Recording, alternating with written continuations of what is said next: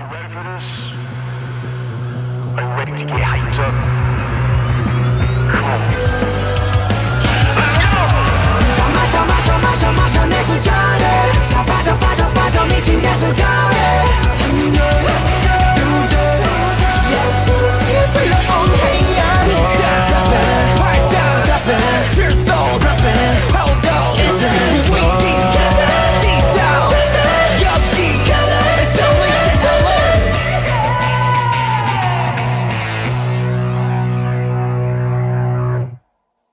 Medo de perder a fluidez das coisas. Acho que é por isso que eu fico desesperadamente enfiando um assunto no outro. Um pânico de perder a fluidez. Acho que é meu maior pânico na vida, assim. Eu estou tão chique que além de eu ter comprado um microfone, eu recebi um pedido no Twitter. Um ouvinte deste podcast me sugeriu um tema para um episódio. Eu tô rindo, mas é de nervoso. Tá? Não é de achando graça, não. Eu tô rindo de nervoso mesmo. Aí ela falou: queria que você fizesse um episódio sobre o John Cook. Aí eu falei, quer dizer, eu respondi de uma forma que eu não me lembro como é que foi. Mas aí depois eu falei internamente, cara, não vai rolar, não vai rolar. Porque eu não consigo elaborar duas frases coerentes sobre ele. Então, imagina um episódio. E aí eu peço desculpas a ela, por enquanto eu não tenho preparo intelectual, psicológico e emocional para oferecer esse produto a ela, mas aí eu decidi falar de um tema mais fácil. Dionísio. Esse é o tema. Ah, vocês conhecem Dionísio, né? Não precisa ficar explicando o mito de Dionísio, tá? Mas vou explicar rapidinho. Dionísio, na mitologia grega, deus do vinho e do teatro. E deus de uma caralhada de coisa. Eu já nem, nem sei mais de cor de que, que ele é deus, mas principalmente essas duas coisas. Eu vou, eu vou começar lendo um trechinho de um livro que se chama Dioniso a Céu Aberto, do Marcel Detienne. Detienne. Eu não sei como é que fala, gente. Desculpa. Eu tenho dificuldade. Eu fico escolhendo autor francês e não sei. Não, ele era belga, não era francês. Historiador belga, especialista em estudo da Grécia Antiga. Aí ele escreveu essa- esse, esse livro chamado Dionísio Céu Aberto, em que ele faz essa análise do mito de Dionísio. O primeiro capítulo se chama Esse Deus Epidêmico.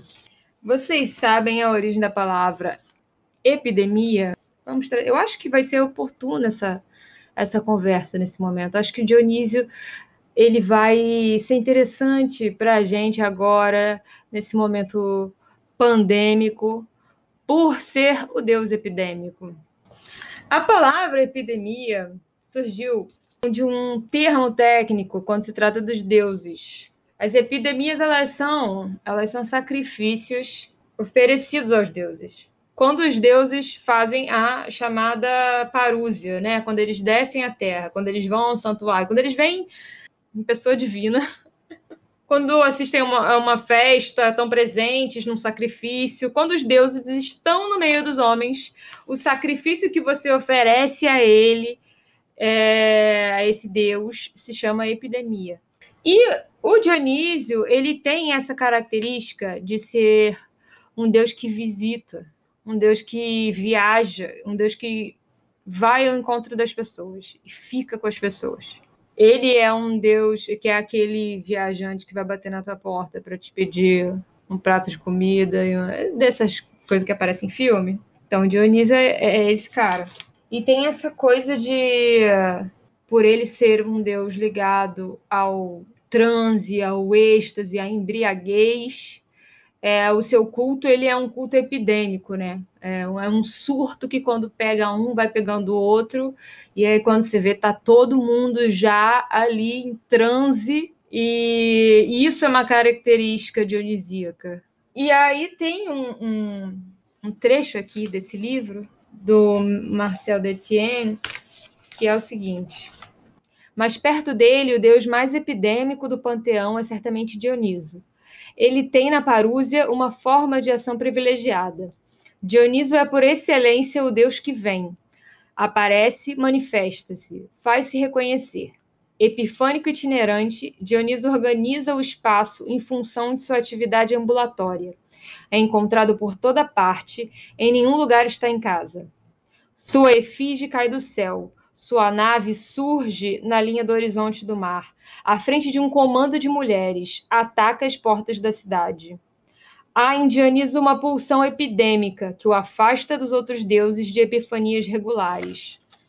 Enquanto Dioniso, divindade sempre em movimento, forma uma perpétua mudança, nunca sabe se, ser, se será reconhecido, exibindo entre cidades e aldeias a estranha máscara de uma potência que não se assemelha a nenhuma outra, com o risco permanente de ter negado a sua origem divina. Ele, ele fala muito né, dessa questão de Dioniso ser um, um deus estrangeiro, dele sempre ser um deus estrangeiro. Nossa, tá. É uma história bafônica. É que o Zeus engravidou a Perséfone.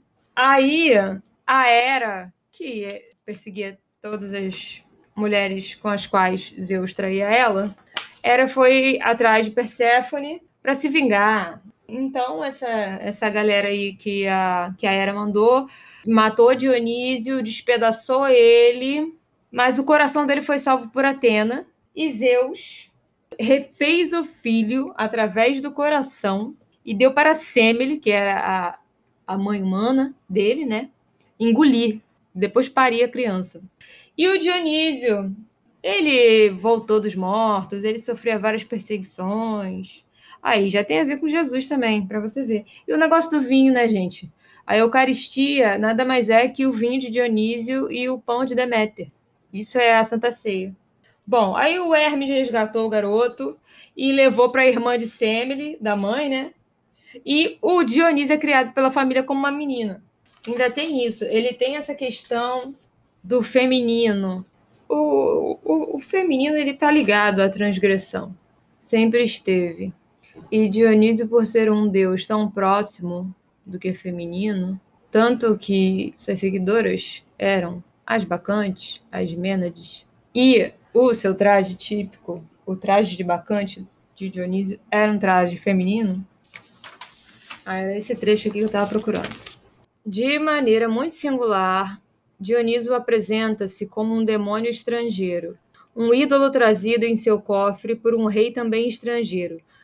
Uma característica do Dionísio é esse cara que tem uma divindade inerente, quer dizer, ele é um deus, né? mas se aproxima do humano. Pô, tem muito rolê que ele chegou lá em Tebas, que as mulheres largaram os maridos, ficaram loucas, saíram de casa, foram tudo atrás de Dionísio, cantando loucamente. Mas aí tem outra história, tem outra versão do, do, do nascimento de Dionísio. O Zeus engravidou a Semele, aí ela foi lá, pediu para ele mostrar a sua forma divina verdadeira para ela. E ele mostrou, só que aí na mesma hora a mulher entrou em combustão. A Semele explodiu, a mãe de Dionísio explodiu. Zeus conseguiu salvar o feto. Aí ele botou o feto na coxa dele. Aí depois Dionísio nasceu da coxa dele. Mas não importa qual, qual é a versão. Sempre Dionísio, ele é aquele que nasce de novo, que renasce. Porque Dionísio significa duas vezes nascido, o de duplo nascimento. Esse negócio de duplo nascimento me lembra o rap do Suga em Dionysus, né? Suga, do BTS. Eles têm uma música chamada Dionysus. No rap dele, ele fala o seguinte: nascido idol de K-pop, renascido artista. Isso me lembra do show que eu fui, que eles abrem com essa música, com Dionysus. Bicho, foi uma experiência surreal. Porque eu, como sempre fui interessada por Dionísio, eu já tinha esse, esse background. E aí, quando eu cheguei lá, primeiro, tu tá num estádio, né? Que é um lugar descomunal, sei lá quantas mil pessoas tinham lá dentro, 50, 60 mil, não sei. É lotado. E aí, o que aparece no palco é uma mesa, uma mesa com, com umas referências gregas, assim, uma mistureba dessa aí, neoclássica, com K-pop duas panteras do lado, enormes, gigantes. Pantera é um, do, é um dos símbolos de Dionísio, né?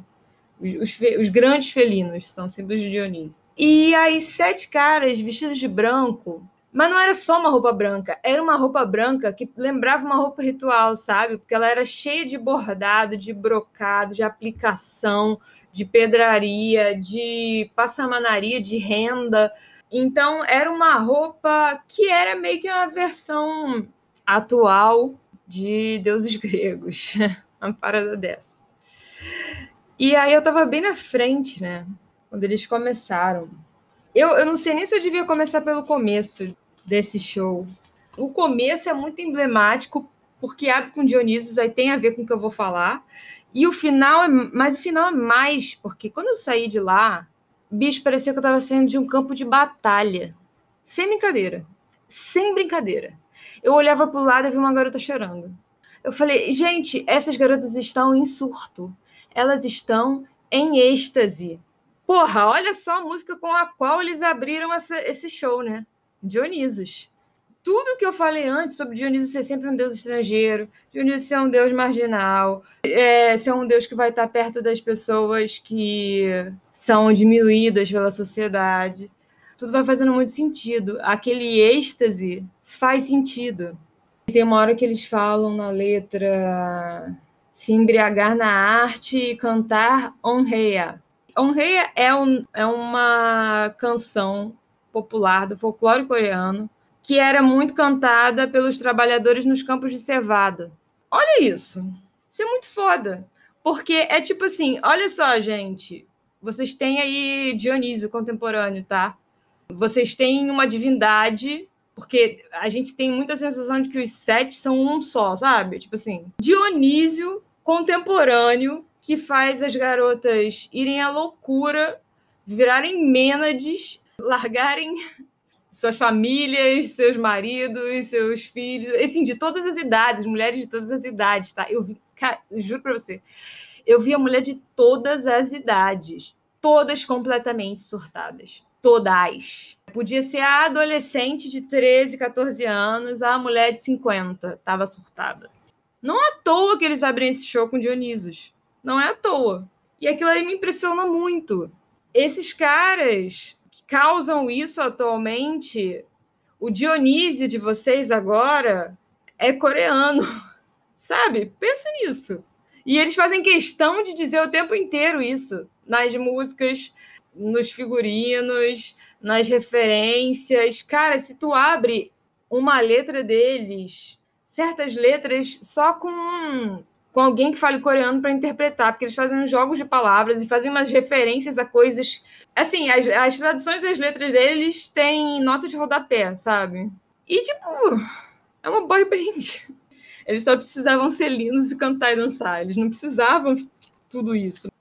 É, por exemplo, tu vai ver um artista se apresentar num bar, num lugar que cabem poucas pessoas, né? E aí tem aquela atmosfera mais intimista mesmo, é, e aí você se sente mais acolhido. Eles fazem isso com um estádio, com 50 mil pessoas dentro do estádio. Isso é impressionante, absolutamente impressionante. E, a, e aí foi muito incrível estar presente num transe desse, num transe dionisíaco. E sei lá, para mim é muita coisa, porque é isso, né? A gente tem todas as referências ocidentais, europeias, porque é isso que socam na nossa cara. Portanto, a gente se fecha para boa parte do mundo e às vezes para nós mesmos, né? E aí, quando você vê esses garotos fazendo um apresentador americano chamar intérprete, botar legenda, pagar tradutor, sabe? E para mim, eu que tenho ascendência japonesa, eu sinto, eu sinto tanta falta dessa esse olhar não eurocentrado, porque isso influencia até em como as pessoas vivem suas vidas, em como as pessoas entendem as outras. E ainda tem essa questão do, do Dionísio ser um deus que não você não evita Dionísio, ele, ele vai ele vai entrar, ele vai invadir, ele vai. Ele não vai pedir licença, ele não vai pedir permissão, e ele não quer nem saber se você quer, se você não quer. Ele vai meter o pé na porta e entrar. É aquele Deus que não pode ser evitado. Eu tô com um livro aqui que é do Murray Stein. O Murray Stein, ele é psicanalista junguiano, canadense, e ele escreveu um livro que ficou famoso por ser tipo introdutório à psicologia analítica do Jung. O livro se chama Mapa da Alma. O BTS fez um, um álbum, esse que tem Dionísio, se chama é, Map of the Soul, Persona. E, porra, pronto, né, cara? Ele vendeu esses livros todos aí, o Mapa da Alma, e, e teve que descobrir quem era BTS, né? afinal, o que aconteceu? E aí o, o Murray Stein escreveu um livro chamado Map of the Soul Persona, Our Many Faces. É tipo uma reedição desse livro aí, O Mapa da Alma, só que com uns conteúdo aí que ele fala sobre coisas que o BTS abordou nas músicas deles. E aí ele tem um capítulo que ele vai falando sobre cada música, né? O que ele fala sobre o Dionisos? O Dionisos é o quebrador de personas, né? Porque a, a persona era a máscara que os atores usavam no teatro grego, que surgiu como culto a Dionísio. E aí ele fala o seguinte: Dionysus was called the Lucener. Como é? O que, que significa Lucener? Como a gente traduz? Tradutor. Tradutor. Luceners. Lucener. O que desata. Ah! O que desata. O que desata e dissolve as velhas estruturas, os, comportamentos rígidos e os padrões, e destrói as personas. Foi o que eu acabei de falar sobre quebrar os padrões. Claro que o Dionísio de agora não seria europeu. Nosso Dionísio atual não tem como ser europeu, norte-americano, branco. Não, não, não, não cabe, não dá. Não tem espaço para isso. E uh, aí ele fala que, que em Delfos o, o templo de Apolo, é, metade do ano ficava com Apolo e, e a outra metade ficava com Dionísio porque eles integraram Dionísio depois de reconhecer que não se pode resistir a ele, porque ele é uma força da natureza. Por exemplo, essa música que lançaram em inglês, Dynamite, isso aí é um cavalo de Troia. É para entrar lá nos Estados Unidos. Daqui a pouco vão o quê? Ser indicadas ao, ao Grammy e ganhar, como Parasita ganhou o melhor filme no Oscar, né? Eu deixei para o final dois discípulos de Dionísio. O primeiro é o autoproclamado discípulo de Dionísio, que é o Nietzsche. É, no livro que se chama O Nascimento da Tragédia, que é o primeiro livro dele, ele vai falar sobre como Apolíneo e Dionisíaco se misturaram para dar origem à tragédia grega. Ele vai, vai dar uma, uma explanação aí sobre o que, que é o Apolíneo e o que, que é o Dionisíaco. E que na origem, é, Apolo está ligado à arte do escultor e a arte não figurativa, a música, era dionisíaca. E aí ele vai apontar a diferença entre dois mundos artísticos, que é o mundo do sonho e da embriaguez, que é como a arte se apresenta, como ele diz que a arte se apresenta em estado natural, antes dela ser criada por um artista. O apolíneo se liga ao sonho e o dionisíaco à embriaguez. Então, quando você ainda é um artista inocente, você ainda está muito onírico. Apolo, ele é o deus da aparência. Assim também, o homem individual está tranquilo em meio a um mundo cheio de tormentos, apoiado e confiante no princípio individuationis. Apolo é um indivíduo que se basta, que preza pela razão, pelo autoconhecimento, pela beleza, e ele é, sobretudo, um indivíduo essa, essa consciência do individual está presente de forma muito acentuada na figura apolínea. Lembra que eu falei de, de, de contínuo e descontínuo no, no, outro episódio? Porque o Bataille é, faz essa, essa distinção entre contínuo e descontínuo. Então, Bataille era apaixonadíssimo pelo Nietzsche. Bataille era conhecido como filósofo bacante. Então, e, e o Apolo ele tem essa, essa coisa descontínua mesmo de você estar apartado, ser um indivíduo apenas. E aí, quando você pega isso e coloca o que ele chama de terror do abalo da razão, mais o êxtase e mais a continuidade, vem o dionisíaco. ele começa com um terror. E, e, outra coisa curiosa da história de Dionísio é que não apenas ele nasceu duas vezes, mas ele venceu a loucura uma vez. E foi depois de vencer a loucura que Dionísio se tornou o grande deus que é. Eu acho que o mais importante a dizer é que Dionísio é aquele que dá voz a quem não tem voz. Aí diz aqui o Nietzsche. Agora o escravo é um homem livre. Agora se quebram as rígidas, frias barreiras que a necessidade, o capricho ou a imprudente convenção estabeleceram entre os homens. Agora, com o evangelho da harmonia universal, cada qual se sente não apenas unido, reconciliado, fundido com seu próximo, mas um com ele, como se o véu de Maia estivesse rasgado e apenas seus farrapos tremulassem ante o misterioso um primordial. Ele se sente Deus, agora caminha encantado e elevado, como via os deuses andarem nos seus sonhos.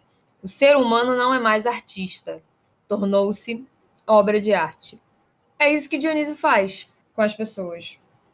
Ah, que ele diz que a arte é designada como atividade propriamente metafísica do ser humano, no livro mesmo, reaparece algumas vezes a provocadora tese de que apenas como fenômeno estético é justificada a existência do mundo. O mundo só existe como um fenômeno puramente estético. Pensa nisso. Também a natureza alienada, hostil ou subjugada celebra novamente a festa de reconciliação com seu filho perdido, o ser humano. Quer dizer, o dionisíaco, o dionisíaco permite que você Faça parte da natureza, mas que você se reconcilie com a natureza. O dia. Ah, eu preciso de um outro livro que eu não separei, peraí. Pô, olhei a cara da Hilda Ilst no... na capa do livro, achei que fosse Santa Terezinha, sacanagem, né? Cadê Dio? É um livro aqui de mitologia. Agora, tu sabe que quando eu era criança, eu era fascinada por esse negócio de mitologia grega, causa do Cavaleiro Zodíaco, né? Mas eu ia pesquisar, eu adorava as histórias. Aí tinha um menino na, na minha turma, que eu era a única menina que gostava de Cavaleiro Zodíaco. O resto era só menino. E aí tinha um menino na minha turma que ficava fazendo teste para saber se eu sabia as coisas. Eu, cara, desafiei o moleque a, um, a, um, a uma competição para ver quem sabia mais sobre mitologia grega. Eu fiz isso. E aí eu passei, sei lá, um mês indo umas duas vezes por semana para a biblioteca pública perto de casa, fazendo minha mãe me levar. Eu devia ter quantos anos quando eu fiz isso, cara? Sei lá, uns nove anos, nove, dez, máximo. E fazendo minha mãe me levar pra biblioteca, porque, porra, nessa época não tinha internet, né? Não tinha essas paradas. Aí eu ia pra biblioteca, pegava livro de mitologia grega, ficava lendo essa merda. E decorando as coisas. Só que aí chegou no dia, o garoto fugiu já tinha combinado, já tinha combinado com a professora. Enfim, a professora ia participar, fazendo as perguntas, sabe? Tinha toda uma estrutura. Mas o moleque fugiu na hora, cara. E eu lembro que eu me senti uma idiota, porque eu falei, porra, eu fiquei tanto tempo pesquisando essa merda. O episódio que eu vou contar pra, chegar na Ariadne. Foi que ele tava chegando, tava querendo pegar uma carona com os marinheiros aí, com os piratas. Na verdade, eram piratas. para levar ele para Naxos, que era a ilha preferida dele, Dionísio. Mas os caras quiseram vender ele como escravo. Não sabiam que ele era um deus, né? E queriam vender ele como escravo. E aí, na hora que ele se revelou como deus, porra, Ó, oh, é bonita a passagem nesse livro aqui, o livro de ouro da mitologia, tem uma passagem bonita dessa, desse episódio aí de Dioniso no, no navio dos piratas indo para Naxos. Marinheiros, que praias não são aquelas aonde prometestes levar-me? Aquela ilha não é a minha pátria. Que eu fiz para merecer de vossa parte tal tratamento? Será uma glória mesquinha essa que conquistareis iludindo um pobre menino. Ele ainda se, ainda se fazia de, de, de coitado. Era deboche, né? Era deboche. Ele era debochado. Eu acho isso maravilhoso.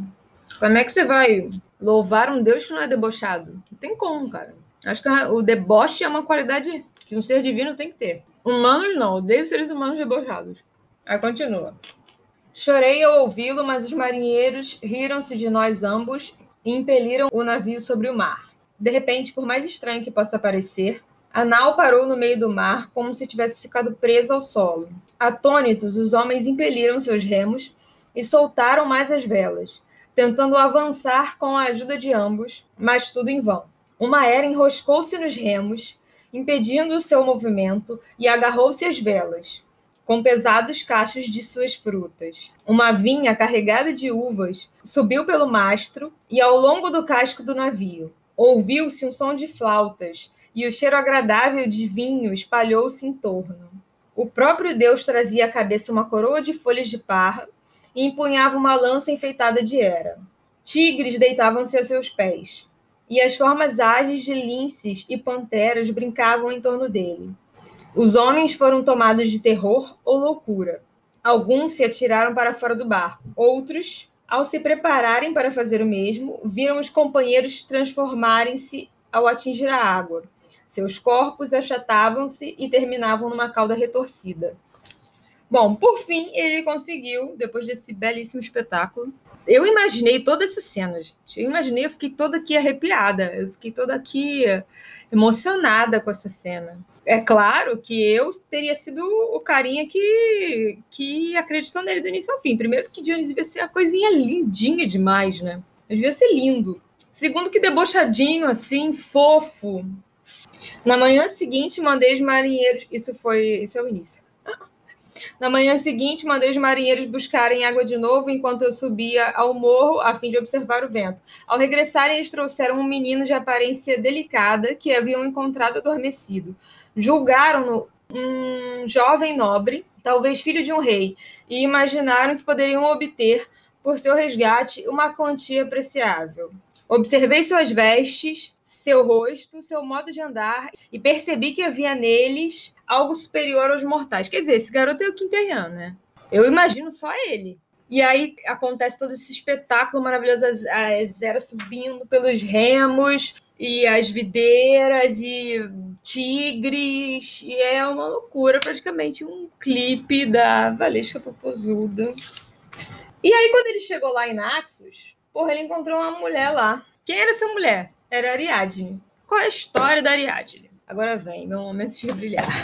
Ariadne era uma princesa de Creta, filha do rei Minos. Ah, tem pouca informação sobre as mulheres, sabe? Ainda mais se não for deusa. Ah, como tem pouca informação, eu decorei toda. Ari era essa princesa de Creta, filha do rei Minos. Lá em Creta tinha um Minotauro. E aí o rei Minos mandou o Dédalo, que é o pai do Ícaro, construir o labirinto para prender o Minotauro. Tinha que mandar sete jovens todo ano para o Minotauro para serem sacrificados. E aí, como o rei não queria mais fazer isso, ele chamou um herói chamado Teseu para entrar no labirinto e matar o Minotauro. O que, que aconteceu? Como que Teseu entrou lá? A princesa Ariadne estava apaixonada por ele. E apaixonada, o que ela fez? Merda! Ela fez merda. Mentira, ela acabou fazendo a coisa certa porque ela salvou o povo dela lá, né? Ariadne deu para Teseu uma espada para ele matar o Minotauro e um novelo famoso, filho de Ariadne. Ela ficou segurando a outra ponta e aí ele conseguiu entrar no labirinto, matar o Minotauro e voltar. Só que aí, depois que ele voltou, a Ariadne já não servia mais para nada para ele. Aí ele falou: Ah, cansei dessa mulher, não quero nada, enjoei dessa mulher, não vou casar, não quero casar com ela. E largou ela em Naxos, largou a mulher lá. E aí, Afrodite, nunca errou, Afrodite. Mentira, já errou algumas vezes, mas todos os deuses sempre erraram muitas vezes, então acho que Afrodite é uma que tá no, na pontuação de cancelamento, talvez ela não esteja com pontos muito altos, não sei. Afrodite falou: olha só, esse filho da puta do Teseu não te quis, então olha só o que eu vou arrumar para você. Eu vou arrumar para você um marido que é um deus. E deu Dionísio para ela. Deu Dionísio para ela. Não foi qualquer merda, não. Imagina se tem uma mulher mortal e aí vem uma deusa e te dá Dionísio. Porra! E aí começou uma história de amor lindíssima, né? Porque Ariadne e Dionísio se apaixonaram. E aí isso me lembra que a Hilda Ilst tem uma série de poemas que é a coisa mais linda, que é perfeito demais. E eu falo sempre disso para todo mundo o tempo inteiro. Acho um dos meus poemas preferidos da vida. Se não preferidos, os pelos quais eu sou mais obcecada. Vai saber por quê. Acho que é por causa dessa minha obsessão com Dionísio. É uma série de poemas que está no livro Júbilo, Memória no Viciado da Paixão. E essa série de poemas se chama Ode Descontínua e Remota para Flauta e Oboé, de Ariana para Dionísio. Ariana era outro nome de Ariadne, tá? São dez poemas. Mas eu poderia ler todos e falar sobre cada um deles, comentar cada um deles. De tão aficionada que eu sou por eles. E todos esses, esses dez poemas foram musicados pelo Zé Cabaleiro, um disco que tem o mesmo nome, só cantado por mulheres e todas as músicas são lindíssimas. Então acho que eu vou escolher o que eu mais gosto, porque fica variando, tá?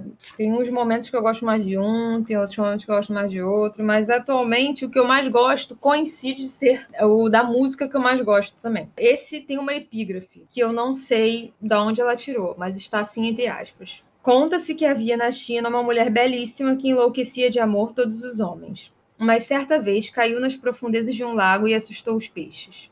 E aí vem o poema. Tenho meditado e sofrido, irmanada com esse corpo e seu aquático jazigo, pensando que se a mim não deram esplêndida beleza, deram-me a garganta esplandecida, a palavra de ouro, a canção imantada, o sumarento gozo de cantar, iluminada, ungida e te assustas do meu canto, tendo-me a mim preexistida e exata. Apenas tu, Dionísio, é que recusas Ariana suspensa nas tuas águas. É muito lindo porque ela sempre coloca nesses poemas Dionísio como uma criação de Ariadne, de Ariana. Ele é uma criação dela. Ele é um deus, mas ele foi criado por ela que é poeta. A Hilda se projeta na Ariana. Esse eu lírico de poeta e mulher está projetado nessa figura da Ariana aqui nesses poemas. E ela que está falando, a voz é dela, e Dionísio é só. Ele é um fruto da criação dela. Então, quem é o Deus? Quem é o verdadeiro Deus?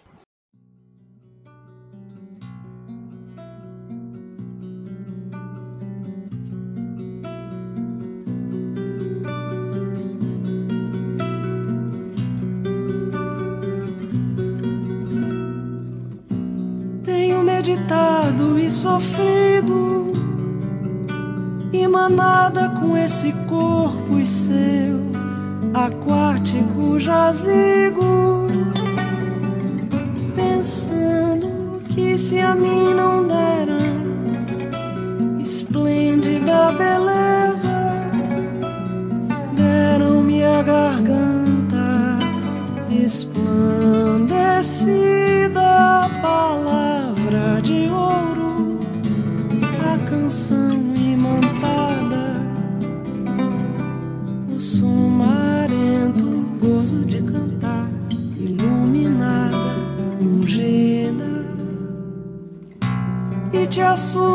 do meu canto, tendo-me a mim preexistida e exata, apenas tu.